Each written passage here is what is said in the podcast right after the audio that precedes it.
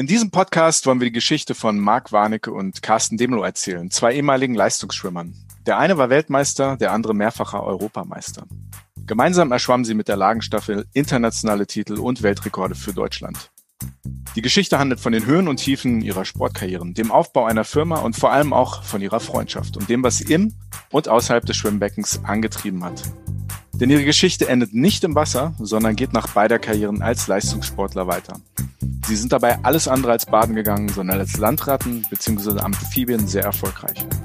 Der eine hat ein Unternehmen für Nahrungsergänzungsmittel gegründet und zusammen mit dem anderen leitet er dieses seit 15 Jahren. Das Unternehmen heißt Amsport und dieser Podcast heißt Zwei am Sport. Herzlich willkommen, Marc Warnecke und Carsten Demlo. Hallöchen. Hi.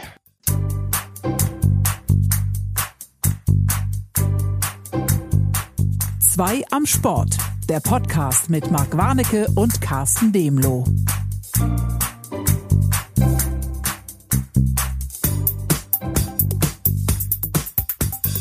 Mein Name ist Andi Jans und ich bin heute wieder als Linienrichter dabei. Diesmal ist etwas ein bisschen anders, denn ich sitze heute nicht alleine. Wir haben einen Gast, der an der Seitenlinie sitzt, den ihr beide noch nicht gesehen habt, den ihr beide sehr gut kennt. Ich sage auch nicht, wer es ist. Ich erzähle erstmal was seine Erfolge waren. Er war 77 Mal deutscher Meister. 77 ist auch das Jahr, in dem er geboren wurde. Er hat 59 internationale Medaillen an der Wand hängen, zwei olympische Medaillen und zwei Weltmeistertitel. Ich weiß es schon. Er ist nicht sehr groß. Aha. Und, und hat seine, hat, hat für den Schwimmer durch, durch die fehlende Größe vielleicht eine Schwäche, aber hat es dann richtig gemacht und seine Stärke zu der größten Stärke ausgebaut und dadurch wurde er erfolgreich. Ich ah. begrüße hiermit, ich hoffe mal, ich liege richtig, Thomas ja. Rupprath. Jawohl. Jawohl. Oh. Mein Gott, Marc, Wahnsinn, ich werde rot. Ja, herzlich ja. willkommen, Thomas Rupprath. Ja, 77 war nicht so ein gutes Baujahr, da wusste ich schnell Bescheid. Ja, ich, genau. ich, ich füge vielleicht noch hinzu, neben seinen Titeln im Wasser wurde ihm auch der Titel Deutschlands schönster Schwimmer verliehen. Ne? Ja, aber da hatte ich Glück, äh, den habe ich gekriegt, wo Carsten Demler aufgehört hat, deswegen... Äh, den ah, ich, das äh, geht runter wie Öl. Danke sehr. Danke. Ruppi, danke. Das geht ja ganz wunderbar los. Ja, herzlich willkommen, Ruppi. Schön, dass du da bist. Danke könnt, ihr mich, könnt ihr mich bei dem Thema auch mit reinholen oder warum, warum lasst ihr mich da draußen vor? Du bist doch da. Ja. es ging um lass Schönheit. Mich, lass mich mal ganz kurz fragen, wann habt ihr euch drei das letzte Mal in Person gesehen? Oh. Oh, länger her. Ähm, wir beide, Marc und ich, glaube ich, auf dem Oktoberfest vor zwei Jahren, kann es sein? Jo, das war das vor zwei Jahren oder vor drei oh, Jahren? Nee, nee, nee, vor drei Jahren nicht. Ich glaube vor zwei und bei Carsten. Wir waren in, haben uns in Rostock getroffen. Ich glaube auf Karls Erdbeerhof. Ja, genau, da warst du mit deinen Kiddies. Richtig. Genau, genau. Jawohl. Du mit deinem Sohn und ich mit meinem und dann sind die beide mit der mit dieser Bahn da rumgefahren. Ihr wart gemeinsam Erdbeeren pflücken, habe ich das richtig verstanden? Genau, also unsere Kinder saßen und wir waren beim Spielen. Okay. Gab es dann irgendwas Alkoholisches? Ich meine, dass ihr euch dann unterhalten habt und die Kinder auf so einen Zug gesetzt habt, das ist ja eigentlich sowas, wo man einfach nur einen Grund sucht, dass man irgendwie äh, sich unterhalten kann. Selbstverständlich. Die einen trafen sich auf dem Oktoberfest, die anderen beim Erdbeerpflücken. Aber jetzt mal allererste Frage äh, zum Sport. In der Lage, Lagenstaffel habt ihr, Thomas, ähm, zusammen Weltrekorde erschwommen. Du mit Carsten viermal zusammen, mit Marc dreimal zusammen. Welches war denn der schönste der Weltrekorde davon? Ne? Boah, ganz schwierig. Also jedes Mal, wenn man Weltrekord schwimmt und dann gemeinsam mit Freunden, ist es immer was Besonderes und es ist immer eine super Konstellation gewesen. Also immer Marc, ähm, ich glaube meistens ist Marc Brust geschwommen, ich Schmetterling und Carsten immer Freistil. Vielleicht habe ich mal gewechselt und bin mal Rücken geschwommen, aber wir sind immer zu dritt aufeinander gewechselt und das war halt schon eine tolle Konstellation. Und ähm, ja, wenn man dann Europameister wird und Weltrekorde, finde ich jetzt, da will ich gar keinen hervorheben. Vielleicht der erste, ich weiß es gar nicht, aber der erste 2001 in Antwerpen vielleicht. Hm. Carsten, für dich? Ja, ich muss gerade an Antwerpen denken. Deshalb ja, ich lache so. Was, äh, was sagst du, Marc? Was war das nochmal? Antwerpen. Ich sage nur Staffelwechsel ähm, vor dem Finale. Ja. Bundestrainer. Ach nee. Ah, oh, der, der ist aber, ja. Wie, Robi, wie war der Spruch? Kennst du den noch? Ich werde es nie vergessen, wir standen ganz rechts in der Ecke und wir haben Staffelwechsel gemacht und Marc ist ja kein überheblicher Typ, gar nicht, er ist ja sehr zurückhaltend. Ja. Ähm, und dann hat der Bundestrainer einen Tipp geben wollen und dann hat äh, Marc sich aber dem Bundestrainer Nein. nicht mit Gesicht nach vorne gestreckt, sondern mit seinem Gesäß dem Bundestrainer ins Gesicht. Und dann hat der Herr Thiesmann gesagt, Marc, kannst du dich ja mal umdrehen? Da sagt er, nee, wieso, warum? Arsch und Arsch unterhalten sich doch gerade. Ja, ja, das hat aber einen anderen Hintergrund. Das hat tatsächlich einen anderen Hintergrund und das war aber das, das, äh, das war auch das erste Mal, dass ich mich sogar direkt bei dem Spruch entschuldigt hatte. Der kam halt schneller, als ich denken konnte. Der war halt so im Gehirn festgepflanzt irgendwie. Das war an, am Abzug gezogen äh, vom Money. Da war er selbst schuld, weil das Problem war in Antwerpen, er hat mir nicht zugetraut, dass ich äh, gut drauf bin. Und dann bin ich ja äh, Europameister geworden über 50 Meter und wollte gerne auch über 100 Meter ähm, Europameister werden, was auch einfach möglich gewesen wäre. Er hat mich aber nicht äh, nominiert, also er hat mich nicht starten lassen. War gar kein Brustschwimmer da. Und er hat gesagt, nein, du musst dich schon für die Staffel, du kannst nicht zweimal am Tag. 100 Meter Brustkurzbahn, ich bitte euch, ja, wenn du, wenn der Europameister vor allen Dingen werden kannst, du kannst nicht. So eine Aussage, sage ich, Manni, pass auf, ich, ähm, der Sport ist ja nicht nur Hobby, sondern das war in dem Zeitraum ja für Ruppi und für mich auch ja unser Beruf. Also wir haben das ja wirklich, äh, wir waren ja eine der wenigen, die das als Beruf ausüben konnten. Und so haben wir dann auch das gemacht und auch so gelebt. Und damit hat der Money natürlich mir ähm, richtig, richtig hohe Preisgelder ähm, ähm, weggenommen. Was dann ja auch irgendwann, äh, wenn du nicht mehr startest, deinen Aufwand auch nicht mehr rechtfertigen kannst, du musst das ja finanzieren. Und dann hat er gesagt, nö, ich will, dass du die Staffel dich nur konzentrierst, 100 Meter davor, das wäre zu viel. Da war ich so sauer und dann war ich natürlich wie immer optimal vorbereitet, trotz alledem, auch für die Staffel. Und dann will er wieder seine komischen Staffelwechsel machen. Aber sowohl auf Ruppi als auch auf Carsten konnte ich blind wechseln. Ich meine, nicht umsonst haben wir 1000 Weltrekorde da oder mehrere Weltrekorde zumindest geschwommen. Da, da brauchte ich nicht jetzt noch eine Ansage von einem, der mit, mit einem schiefen Auge von der Seite guckt und sagt, oh ja, das war gut oder war schlecht. Das äh, kannst du ja eh nur elektronisch messen. Ja gut, auf jeden Fall ähm, war ich so in, in dieser Laune dann auch irgendwo. Und ja, dann kam es halt zu der Situation. Dann habe ich mich halt, dann, dann hat er alle rausgerufen. Ich wollte mich einschwimmen noch in aller Ruhe Ruhe, sagt er jetzt alle raus, Staffel wechselt. Aber ich wollte noch in Ruhe schwimmen und mich fertig machen, weil ich wollte ja auch gewinnen dann. Da kam es halt, dann ist mir der Spruch rausgerückt. Aber ich habe mich direkt entschuldigt und Manni war auch so perplex, dass er, also wir verstehen uns heute auch noch gut. Ähm, das, das war ein bisschen weit raus. Arsch und Arsch und halt, aber ich fand, das passte. Also, also ich meine, in dem Moment, also ihr wisst, was ich, also zumindest ja. von meinem Hinterteil her. Die Hälfte passt ein, ein, schöner Einstieg in das Thema, über das wir heute auch sprechen wollen. Das ist ja auch Motivation. Und da scheint dich ja, Marc, ganz besonders motiviert zu haben, dass einer kommt und sagt, du kannst das nicht. Und du sollst das jetzt nicht. Das war ja, glaube ich, mal ein besonderer hier, Ansporn. Ne? Ja, ja, da hast du aber hier mehrere sitzen, ähm, ja. die da ähm, mindestens das Gleiche reden können. Ich meine, ja. der Ruppi hat das in seiner Karriere auch erlebt. Und ich meine, der Ruppi hat sich äh, ja richtig durchgebissen, ähm, bis er dann zur Weltspitze tatsächlich ankam. Das war ja auch ein phänomenales phänomenale Karriere, die er hingelegt hat. Da, da will ich gleich mal drauf zu sprechen kommen. Thomas, du hast ja eigentlich äh, auch, auch einen ganz ungewöhnlichen Karriereeinstieg gehabt. Du hast gesagt, äh, du kommst nicht irgendwie aus einer besonders äh, schwimmaffinen Familie. Deine Mutter hast du gesagt, die kann gar nicht schwimmen. Du hast eigentlich mit Fußball angefangen, bist erst im Alter von elf Jahren zum Schwimmen gekommen.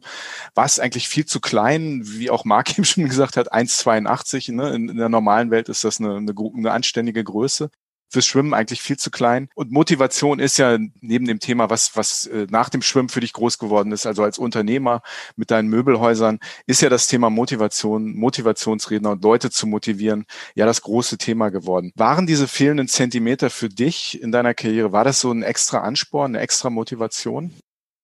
Ich habe nie über diese Größe dann nachgedacht. Natürlich, wenn man im Sprintbereich gearbeitet hat, so wie Marc und ich ja und auch Carsten mehr die kurzen Distanzen absolviert haben, kann es manchmal vielleicht um äh, Zentimeter gehen. Jedoch habe ich dann immer gesagt, ich kann es wegmachen, vielleicht mit meiner Frequenz, mit meiner Beweglichkeit. Ähm, deswegen habe ich jetzt nicht die Ausrede gesucht, wenn ich mal Zweiter oder Dritter geworden bin, dass es an meiner Größe gelegen hat. Im guter Spruch hat immer einer mal zu mir gesagt, du, äh, man kann sich die Größe so und so nicht aussuchen und ähm, ähm, das stimmt ja auch. Also ich kann ja nichts dafür, wenn meine Eltern klein sind, dann werde ich nicht auf einmal ein größerer Mensch. Deswegen ist es einfach genetisch. Ich werde nicht größer, bin damit zurechtgekommen und fertig. Also Michael Schumacher passte auch nur in seinen Formel-1-Wagen, weil er klein war. Also Marc würde da naja, brauchen wir nicht drüber sprechen, ne? der würde da noch nicht mal mit dem halben Po reinfassen. Ne? Ich würde mich aber in einen Formel-1-Wagen durchaus auch rein operieren lassen. Ja, genau, du ja. Das ist, das glaube ich dir sogar. Also ihr drei seid ja ganz gute Beispiele dafür, wie man Handicaps dann auch, auch so ein bisschen in Motivation. Das hört sich aber gemein an. wie, wie man das in Motivation umwandeln kann. Also wie, wie gesagt, Thomas war eigentlich zu klein, das war ihm egal. Carsten, du warst eigentlich zu alt, das war dir auch egal, als du mit dem Leistungsschwimmen angefangen hast. Marc, wie war das bei dir? Wie, was war deine extra Motivation? Du hattest auch diesen kaputten Ellbogen. Oder gab es noch weitere, weitere ja. Handicaps in Anführungsstrichen? Ja, mein krankes Gehirn. Aber sonst ähm, war es eigentlich, ähm, hatte ich, also ich hatte ja angefangen mit dem Sport wegen des Ellbogens, weil der gebrochen war und der Arzt meinte, ich soll schwimmen. Aber ähm, ja gut, als ich es gemacht habe, muss ich wirklich sagen, hatte ich ja, wie jeder andere auch Nachteile und Vorteile und ähm, es kommt immer darauf an, was du daraus machst. Ne?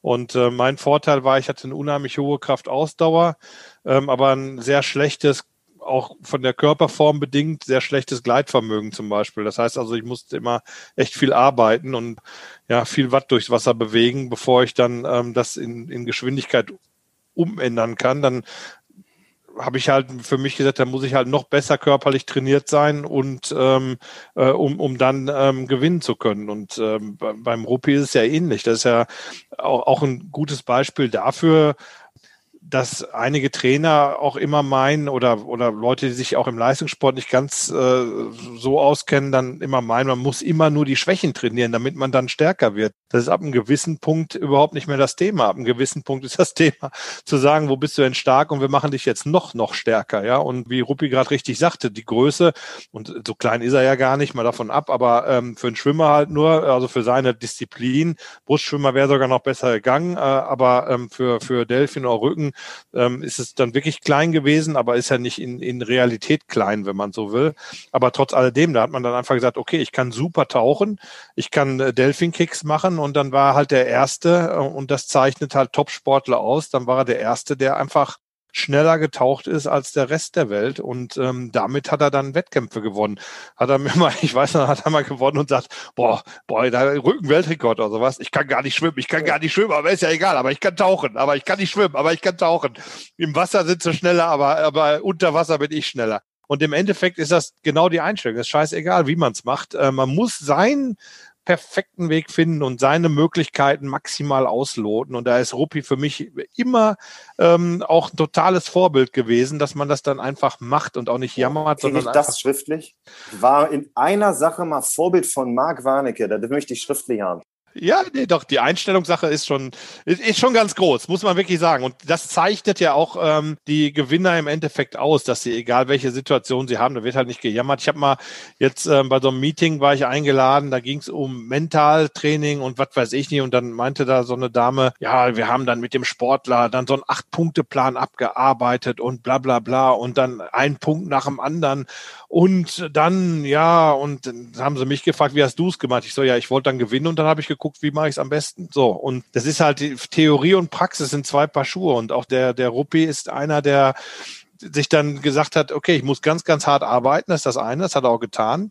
Und dann die Stärken einfach ausbauen und dann gucken, wie weit du kommst. Einfach immer maximal und niemals aufhören, äh, dahin zu schauen, wo man hin möchte und vor allen Dingen nicht aufgeben oder sich dann zu hinterfragen, weil er hätte auch genauso gut sagen können, alle sagen, ich bin zu klein, ich kann kein Schwimmer werden. Damit das verloren. Ich wusste, wie gut ich war. Dieser Satz stammt von dir, Thomas. Und das zeigt so ein unerschütterliches Grundvertrauen, also in deine eigenen Fähigkeiten. Du arbeitest ja mittlerweile als Motivationstrainer. Was sagst du den Leuten, die, die nicht wissen, worin sie wirklich gut sind? Wie findet man das raus, wo drin man gut ist? Okay, also ich arbeite da nicht als Motivationstrainer, ich arbeite als Möbelverkäufer. ähm, ja, aber da musst du auch, das Gleiche. Da musst du, da musst du motivieren. Aber, aber ich muss auch da die Leute motivieren, die bei mir im Laden Aha. sind, nach dem Gespräch das Sofa dann zu kaufen ich bin auch ehrlich, also ich werde ganz, ganz selten mal gebucht oder wurde selten gebucht bezüglich so Motivationsthemen. Wenn man mal ganz ehrlich ist, in unserer Branche, ähm, nicht nur Schwimmen, sondern Sportler, da gibt es ja Hunderttausende, die alle über das gleiche Thema Motivation oder sonst was sprechen. Ähm, deswegen ist es schwierig, da irgendwie sich vor vielen Leuten hinzustellen. Ich habe das mal hier ähm, regional gemacht vor so Krankenkassen. Das ist dann ganz gut, aber das sind alles ältere Herrschaften das, das war jetzt nicht, das waren keine sportaffinen Menschen, sondern es waren irgendwie ältere Herrschaften. Das war ganz gut, aber äh, das mache ich nicht so oft. ich finde es noch um das Thema Motivation. Ähm, ich weiß gar nicht, ob Markus selbst weiß, wann wir uns das erste Mal kennengelernt haben. Und ich werde diesen Tag nie vergessen. Er ist auch an dem Tag Weltrekord geschwommen. Also normaler Tag aus meinem Leben. ja, also, also normaler Tag. Aber ähnlich, so wie er sich jetzt gerade benimmt, sehr aufgeregt. Er war auf zwei Beinen am Stuhl am Wackeln. Es war beim Weltcup in Paris 1996. Dort hat er so einen Anschluss auch wieder von Herrn Bundestrainer Manfred Thiesmann bekommen. Marc, jetzt setz dich mal ordentlich hin. Aber er war wie ein Rennpferd. Er war so nervös. Ähm, und ich saß neben ihm, gerade frisch in der Nationalmannschaft. Deswegen Thema Motivation. Und da habe ich gefragt dann, Marc, so, so voller Ehrfurcht, ähm, warum machst du das? Da sagt er, pass mal auf, ich zerreiß hier gleich alles, ich schon gleich Weltrekord. Der war so heiß schon, bevor er in das Schwimmbad gegangen ist, sondern beim Essen, dass das auch eine prägende Geschichte seit 1996 bei mir im Kopf drin ist, dass dieser junge, damals noch attraktivere Mann als jetzt, ähm, ähm, wirklich dann ins Wasser gesprungen ist, in Paris, diesen Kack-Weltrekord über 50 Brust da geschwommen ist, Weltcup gewonnen und dann hat er irgendwie so einen Fernseher mit nach Hause genommen als Siegerprämie gab es damals. War total lustig. Und es ist halt so, so ein prägendes Erlebnis, wie ich Marc kennengelernt habe.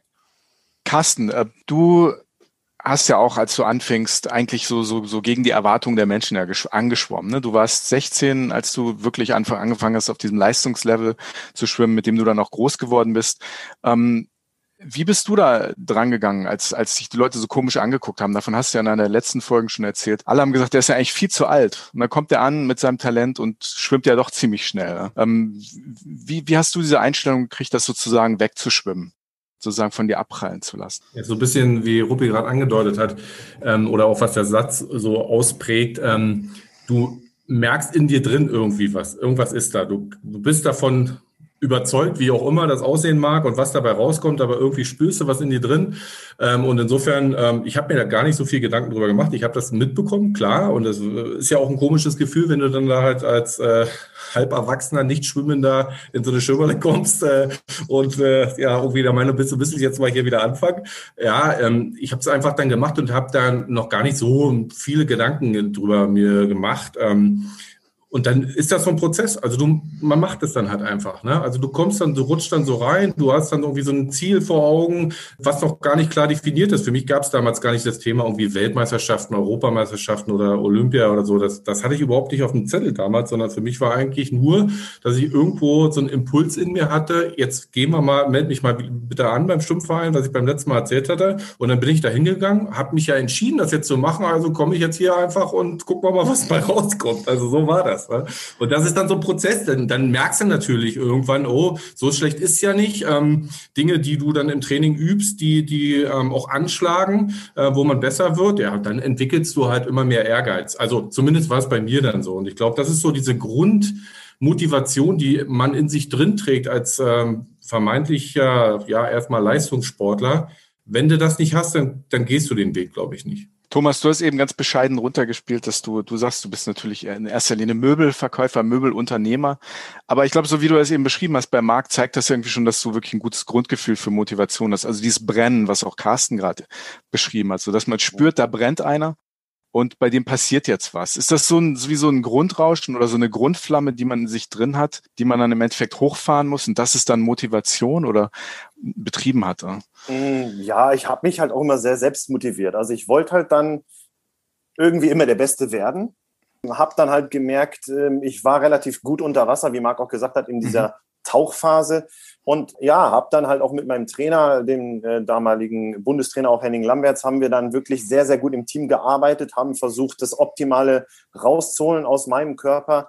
Und irgendwie war ich dann auch ja so süchtig nach Erfolg. Ich habe gemerkt, okay, es funktioniert, es wird immer besser, es geht. Deutscher Meister, Europameister und und und. Klar, dann wurde man erstmal verpönt nur als der Kurzbandspezialist. Dann wollte ich es allen beweisen und mir auch selbst, dass ich auch auf der Langbahn gut sein kann und schwimmen kann ähm, war da auch erfolgreich, zwar nicht so erfolgreich wie auf der Kurzbahn, jedoch war ich irgendwie immer voller Motivation. Ich muss auch sagen, ich hatte immer Glück, ich war nie verletzt. Ich hatte kein Jahr, wo ich wegen Verletzung mich nicht qualifiziert habe. Ich habe mich zwei Jahre mal nicht qualifiziert wegen halt schlechter Leistung, aber nicht wegen Verletzung.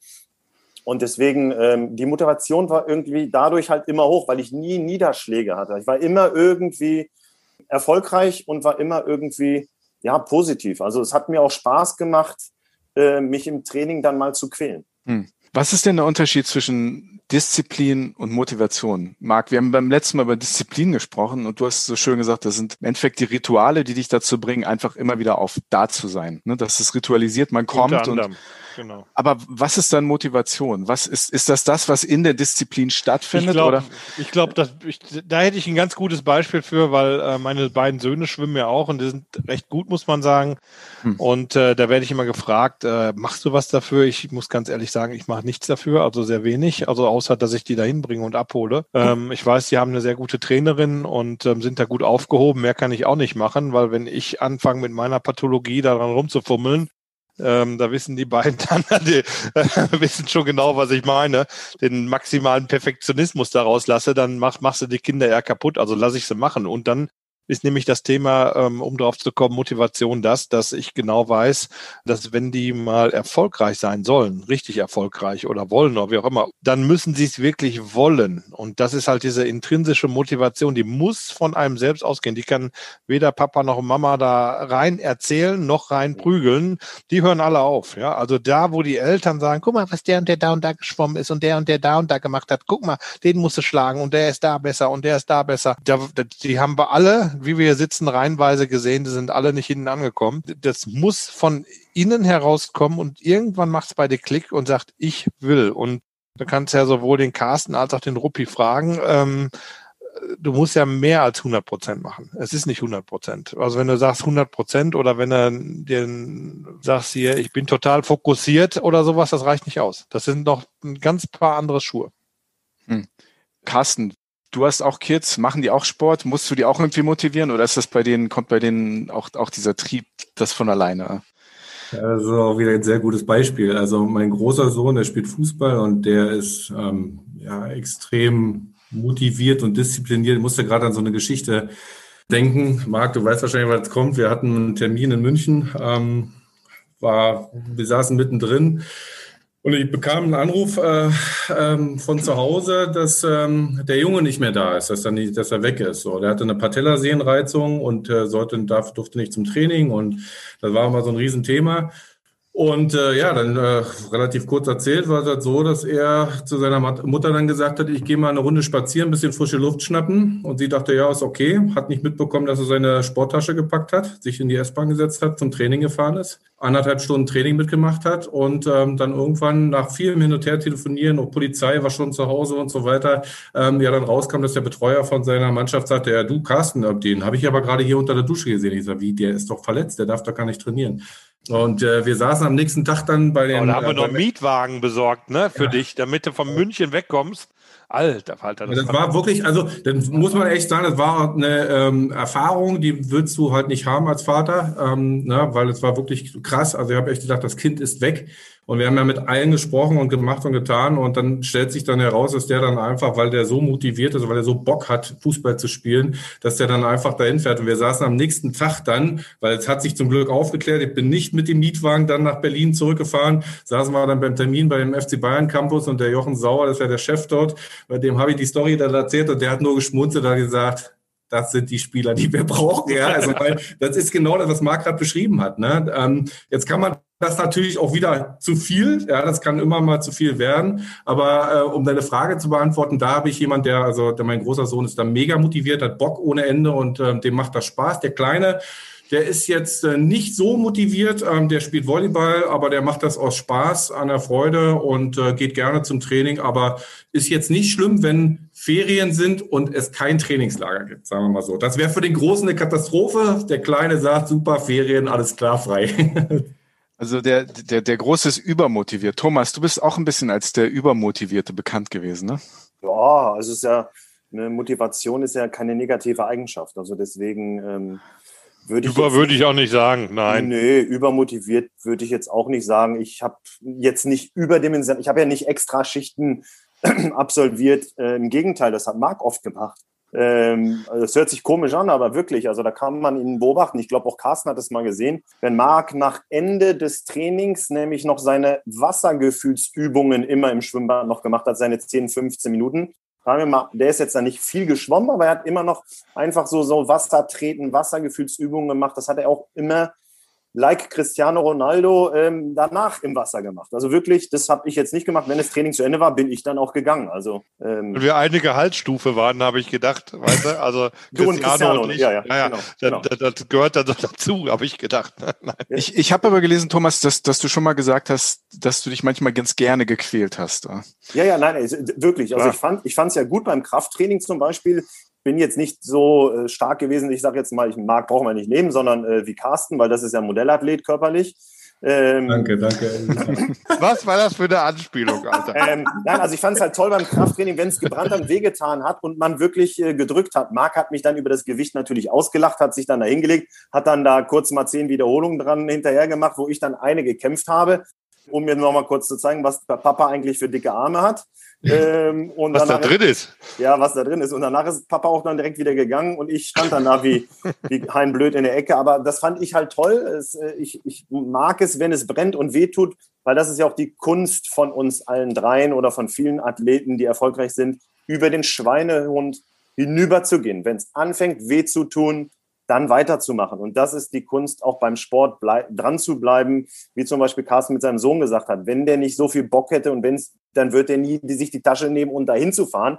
Die haben einfach Bock. Und das ist halt einfach, auch wenn es weh tut beim Training, über den Schweinehund hinüber und du kannst hoffen, dass du dann äh, irgendwann mal durchkommst und vielleicht ein erfolgreicher Sportler wirst. Also der innere Schweinehund als ständiger Wegbegleiter. Ne? Völlig. Ähm, die WM 2005 in Montreal, das war nicht nee. dein Wettkampf, aber es war die Weltmeisterschaft von Marc. Also da hat er wirklich brilliert. Das war so sein richtig großer Erfolg. Haben dich seine Erfolge auch motiviert? Das ist ja immer schön zu sehen, dass ihr Schwimmer euch gegenseitig von der Tribüne auch gegenseitig anfeuert. Wie war das damals im Team? Also es hat mich jetzt nicht motiviert, weil ich war halt selbst bei diesem Wettkampf sehr, sehr schlecht. Das hat aber auch eigene Gründe. Ich war, ich habe den Verein gewechselt und habe dann äh, wirklich sehr schlecht trainiert das Jahr und mir war klar, das Jahr, das funktioniert nicht. Es war aber sehr interessant, Marc über diese Woche zu beobachten. Er war gerade auch, ich sage jetzt mal, ähm, mit seiner Firma, die er jetzt auch dann seit über 15 Jahren dann hat, ich glaube gerade in der Gründungsphase und ich werde es nie vergessen, wir hatten nämlich das Zimmer nebeneinander. Er hatte ein Einzelzimmer wie immer, weil Papa hat ein Einzelzimmer. Da gibt es auch ja. keine Diskussion. Nein. So ähm, das hält aber auch keiner aus mit dem im, äh, im ah, doch. doch Jörg Hoffmann. So, und am Ende, wo Hörfi aufgehört hat, durfte ich auch zweimal mit Marc äh, das Zimmer teilen. Es war traumhaft schön. Nein, auf jeden Fall in Montreal werde ich nie vergessen. Ähm, er hat natürlich nie geschummelt, unter Wasser nicht, beim Anschlag nicht, nie. Er macht immer alles ganz von akkurat. Das war der, der ehrlichste und ordentlichste Schwimmer, den es gibt. Aber auch das war seine Kunst. Er hat alles gemacht, um Weltmeister zu werden. Das ist natürlich auch wieder eine Kunst. Und er ist Weltmeister geworden, der älteste Weltmeister aller Zeiten äh, im, im, Schwimmsport. Und dann ist er bei uns abends äh, zum Lars Konrad und zu mir aufs Zimmer gekommen und sagt, du, pass mal auf, mein Server ist gerade abgebrochen. Ich habe 3000 E-Mails gerade bekommen und alle wollten sein Pülverchen, was damals noch nur in normalen Tüten verpackt war, was er selbst auch mit hatte. Akkurat hat er es hingestellt gehabt beim Wettkampf. Ich glaube, damit hat er äh, seine Zähne schon geputzt morgens vorm Wettkampf. Äh, ich weiß es gar nicht. Auf jeden Fall, es war, war Wahnsinn, weil das ist auch wieder so prägend, auch fünf, 16 Jahre her, aber ich werde es nie vergessen. Er kam rüber, Jungs, der Papa, das läuft, das Business. Und dann waren 3000, wirklich 3000 E-Mails. Er hat uns auch, wir haben gesagt, Marc, weil er, er übertreibt ja manchmal auch nur, ne? selten, aber manchmal. Aber dann hat er uns das gezeigt und ähm, ja. Das waren 5000. das war halt dann äh, Montreal. Also wirklich ähm, ja, ganz außen. Extrem. Ich glaube, er ist auf Bahn 1 oder 8 geschwommen sogar. Nee, nicht ganz. Ich glaube, 7 war es. Also, ja, aber ganz äh, außen auf jeden genau. Fall. Ne? Hat er ähm, sie auch ausgesucht. Ausgesucht worden. Durch, Thomas, äh, es ging nicht besser im Zwischenlauf. Nachdem deine Karriere dann zu Ende ging, Thomas, warst du im Dschungelcamp und da bist du sogar Dritter geworden, ne? Ich, ich will mal Carsten und Marc fragen, wie, wie habt ihr das beobachtet, als der ja, Ruppi dann da im ja. Dschungelcamp war? Habt ihr, habt ihr für ihn äh, auch angerufen und ihm zum dritten Platz verholfen? Wie war das für euch? Ja?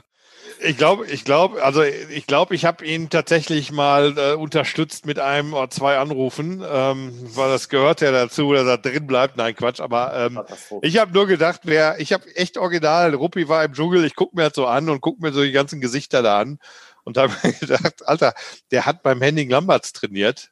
Dem macht doch so eine Scheiß, so, so ein Bullenhoden nix aus. Der hätte doch gegen, gegen, Trainingsprogramm locker jeden Tag sowas getauscht gegen das, was er machen musste im Training. Und ähm, das Lustige war halt dann tatsächlich zu sehen, auch für mich, weil wenn er einen kennt, dann guckst du natürlich auch dahin. Und ähm, da war es für mich natürlich auch schön zu sehen. Er war ja auch sehr unauffällig da drin prinzipiell, aber es hat auch seinen guten Grund, weil es ihm ja auch nichts ausmachte war klar, dass der nervlich nicht zusammenbricht. Wieso sollte er es tun? Ich meine, äh, der war mit mir schon im Zimmer. Also ich meine, wie soll der im, im, Dschungel zusammenbrechen, vor, egal was da kommt. Nee, war aber schön. Also war ja. schön zu sehen. Hast du das auch geguckt, Carsten? Ja, klar. Ja? Wie, wie, war das für dich? Ja, klar, ganz sicher. Regelmäßig und äh, also auch angerufen tatsächlich krank oder was? Ja, logisch, wir wollten den Ruppi sehen. Wir standen jedes Mal, wir wollen den Ruppi sehen. Wir wollen den Ruppi sehen. Ja, war gut. Also ich fand es gut. Ähm, ich fand es also auch äh, tatsächlich beeindruckend, ähm, dass man ja, also dass man da so ruhig bleiben kann bei all dem, was äh, man da so mitbekommen hat. Wahrscheinlich haben wir nur einen Bruchteil äh, von dem, was du 24 Stunden aushalten musstest, erlebt. Äh, das hat mir aber schon gereicht, was ich gesehen habe. Also Hut ab, war stark, war eine starke Leistung. Und ich glaube, im Vorfeld, wenn man da gesagt hätte, du bist Dritter, also hätte man direkt ja. unterschrieben, oder? Ja, und hat uns stolz gemacht, Ruppi. Ähm, Echt. Du hast unsere Gilde hier ja, hochgehalten. Total. Wenn man dann natürlich da hinkommt und die Produktionsfirma hört und dann äh, alle Wetten von diesen 500 Leuten, die haben immer intern so Wetten gemacht, diese, die, die ganzen Leute, die ähm, dort arbeiten. Ich glaube, es hat einer auf mich gesetzt, der Rest hat alles auf mich gesetzt, dass ich als erstes rausfliege, weil ich der Unbekannteste war. Ja, es war schon eine tolle Erfahrung es ist, glaube ich, wirklich, wie Marc schon sagt, also wenn man mit ihm ein Zimmer teilt über, über drei, vier Tage, ist es eine höhere Challenge, als wenn man da 16 Tage äh, mit Reis und Bohnen auskommen muss. Das Problem waren mehr die Menschen als wirklich die Gegebenheiten vor Ort. Aber der Marc hat eben den, den Henning Lambert, den Trainer, erwähnt. Wie war das denn mit dem zu trainieren? War das also im Vergleich zum Dschungelcamp? Ah, es war ja, also wir waren ja als Trainer, Sportlerteam, waren wir ja wirklich ein sehr großes, sehr erfolgreiches und sehr gutes Team. Ich glaube, er war danach auch nie irgendwie mit einem Sportler so erfolgreich, weil das halt nicht hingekriegt hat, dass er seine Sportler so erzieht, dass sie halt über den Schweinehund hinübergehen und sich so doll quälen. Ich habe halt immer gesagt, Henning, du schreibst, ich mache. Ich bin die ausführende Gewalt. Und das hat er halt ganz gut gefunden. Bei dem einen oder anderen hat er sich da wohl ein bisschen auch mehr, mehr erhofft. Nein, also es war wirklich, weil er sehr moderner Trainer war, was halt manchmal schade war, er hat dann öfter auch erfolgreiche Jahre nicht wiederholt, sondern ist wieder rumgegangen und hat geguckt, was kann ich vielleicht verändern, was können wir noch machen, was machen die Australier, was machen die Amerikaner. Und dann ist er nicht seiner Linie treu geblieben, sondern hat dann erstmal vielleicht von anderen noch was da reingefummelt. Ja, und dann hat sich dann äh, das ja auch nach einer gewissen Zeit dann wieder sozusagen das Team getrennt, aufgrund aber halt nur weil sozusagen der Arbeitgeber Bayer dann keine Lust hatte mehr, mich weiter zu äh, finanzieren. Alle lachen ganz wissend. Ähm, äh, Thomas, du hast nach Olympia in Peking über deine Leistung gesagt, das hatte mit Leistungssport nichts mehr zu tun. Correct. Das zeugt ja von einer, von einer großen Ehrlichkeit zu sich selbst. Wie wichtig ist diese Selbstehrlichkeit, um, um auch Selbstbewusstsein zu sein und sich selbst auch zu steigern dann. Ne? Es ist ja, ja auch, auch manchmal leicht, sich selbst zu bescheißen und zu sagen, das war ja gar nicht so schlecht, äh, was ich gemacht habe. Nee, das ist aber, das ist, ich denke, das ist nicht nur im Sport, sondern auch im Beruf. Ich glaube auch Marc und, und Carsten, wenn sie jetzt ein Produkt entwickeln oder da irgendwas machen und die sagen, Menschenskinder, die testen es, das ist scheiße, dann ist es halt auch scheiße. Ne? Also ähm, die geben es erst auf den Markt, wenn es wirklich zu 100 Prozent den beiden ja auch schmeckt, gefällt und bei den Kunden auch ankommt. Und so ist es auch beim Sport. Und wenn ich 32. werde, dann brauche ich das nicht schönreden. Dann kann ich nicht sagen, ah Mensch, hätte ich vielleicht noch mal da einmal mehr geatmet oder äh, wäre ich dann früher aufgestanden, hätte ich vielleicht das. Platz 32, indiskutabel, da muss man auch nicht schönreden. Wenn man dann anderthalb Sekunden über seiner Bestzeit dann schwimmt, braucht man echt es nicht schönreden. Und das war halt einfach der Punkt damals in Peking, wo ich gesagt habe, ich muss mich bei den fünf Zuschauern, die heute Nacht aufgestanden sind, bei Eurosport dann geguckt haben, entschuldigen. Platz 32 oder 33, was auch immer, es ist egal, ist eine Katastrophe. Und äh, deswegen bin ich auch dann bei diesen Olympischen Spielen nicht in der zweiten Woche da geblieben, sondern äh, habe mich selbst bestraft und bin nach Hause gefahren. Carsten, hast du sowas auch mal gemacht, dich selbst bestraft? nee, selbst bestraft habe ich ihn wirklich nicht. Oh, das ist eine Vorlage, aber egal. ja, komm, lass das, Alter, lass es, lass es. Nee, nee, selbst bestraft habe ich mich nicht. Also vielleicht im Training, ja, so in der Form, äh, wenn man so will, dass man dann noch härter trainiert hat, vielleicht in einigen Phasen oder so. Ähm, äh, ob das immer so positiv ist, ist mal eine andere Frage. Ähm, aber ich weiß schon ganz genau, was äh, Thomas da sagt. Und muss man ja echt mal sagen, Hut ab davor, dass er dann so klar das auch äh, sagt ja, und auch dazu steht. Ähm, Finde ich also auch mal wieder ein Zeichen, was er auch tatsächlich für ein toller Kerl ist und auch einfach zu den Dingen steht, die er dann da macht. Ne? Und äh, was gut ist, ist gut, was nicht so gut ist, dann sagt man auch, dass es nicht so gut ist. Ne? Hm. Ja, Ruppi war ja, ist er, ist, also er hat sich nicht geändert, ist ja ein sehr offener Typ, mit dem man, wenn man äh, mit ihm befreundet ist, ja ja wirklich alles teilen kann und ähm, ist ja auch in der Kommunikation gerade raus immer gewesen und verkauft sich da nicht. Das finde ich super gut. Und ähm, ich habe ja, Ruppi, wir beide, weißt du noch, wir haben ja mal ähm, auch ganz offen, also ich werde jetzt hier nichts nennen, aber ich sage mal ganz offen äh, drüber gesprochen, was wir verdienen, was Sponsorverträge wert sind und ähm, um einfach mal ja wie so eine kleine Gewerkschaft zu gründen, um zu wissen, wie man auch an Sponsoren rangeht und ähm, wo eigentlich der Wert ist, weil jeder macht alles heimlich und wir genau. haben halt gemerkt, mit dem heimlich machen kommst du da auch nicht weiter, weil dann bist du immer allein auf großer, auf weiter Flur und ähm, somit haben wir unheimlich gut kommuniziert, selbst über so Tabuthemen, sage ich mal und ähm, hatten da immer ein ganz, ganz offenes, transparentes Verhältnis. Und das hat jedem äh, von uns dann auch irgendwo in anderen Phasen Stärke gegeben. Und du konntest dich tatsächlich auf, äh, in unserer Generation damals war das so, konntest du dich auf den anderen zu 100 Prozent verlassen. Ne? Da war nie was Linkes bei und äh, selbst bei Gegnern, dann hörte das, nach dem Becken hörte das auf. Gut, es gibt vielleicht Leute, die magst du nicht, dann, aber mit denen redest du ja nicht über so Themen, das ist ja ganz normal. Aber mit, ähm, mit der Kerngruppe war das wirklich ein un unheimlich tolles, absolut kameradschaftliches Verhältnis. Wir hatten 100% Verlass auf jeden von uns. Ne? Das war eine das, tolle Sache. Um halt nochmal kurz auch einzugreifen, ich werde es auch nie vergessen, es war eine Weltmeisterschaft, ich glaube 2007 in äh, Melbourne, wo wir das Problem hatten, oder beziehungsweise Marc mehr das Problem hatte mit den Anzügen von Adidas, wo er da öffentlich auch wirklich über 500.000 Euro Summe verklagt wurde und, und, und, und, und, und das keiner verstanden hat, dass es auch sein Beruf ist und dass er bitte mit dem besten Material äh, schwimmen möchte und nicht mit einfach mal einem Putzlappen. Und genauso wurde ich ja und Marc und ich, wir sind halt offen, offene Menschen, wir reden über unsere Probleme und unsere Sorgen. Und wir beide wurden dann vom Deutschen Schwimmverband auch verklagt, haben dann auch ähm, ja, Klagen in gewissen Höhen vom Deutschen Schwimmverband. Aber bekommen. da bist du der Spitzenreiter. Ich glaube, du hattest sieben Abmahnungen oder sowas. Ne? Ja, ne? also ich hatte mehrere Abmahnungen, aber ja. drei Klagen nur. Ja, ach, das geht ja. Also, hast du ja gut gemacht. Bist du eigentlich vom DSV verabschiedet worden? Ja, ich bin vom DSV beim ich Welt nicht. Doch, aber ich kann ja auch sagen, wie. Ich bin beim Weltcup äh, in Berlin verabschiedet worden und jetzt, das war noch, Herr, Herr Leopold hieß der, glaube ich, aus Leipzig. Kann das sein, ja. Carsten? Ja, ne? Ja. ja. ja. Ähm, bin ich verabschiedet worden und jetzt haltet euch fest, ich habe einen Gutschein vom Kaufhof und einen Blumenstrauß gekriegt, der 40 Euro Kaufhofgutschein. Den habe ich natürlich. Hast du auf den Kopf geklopft.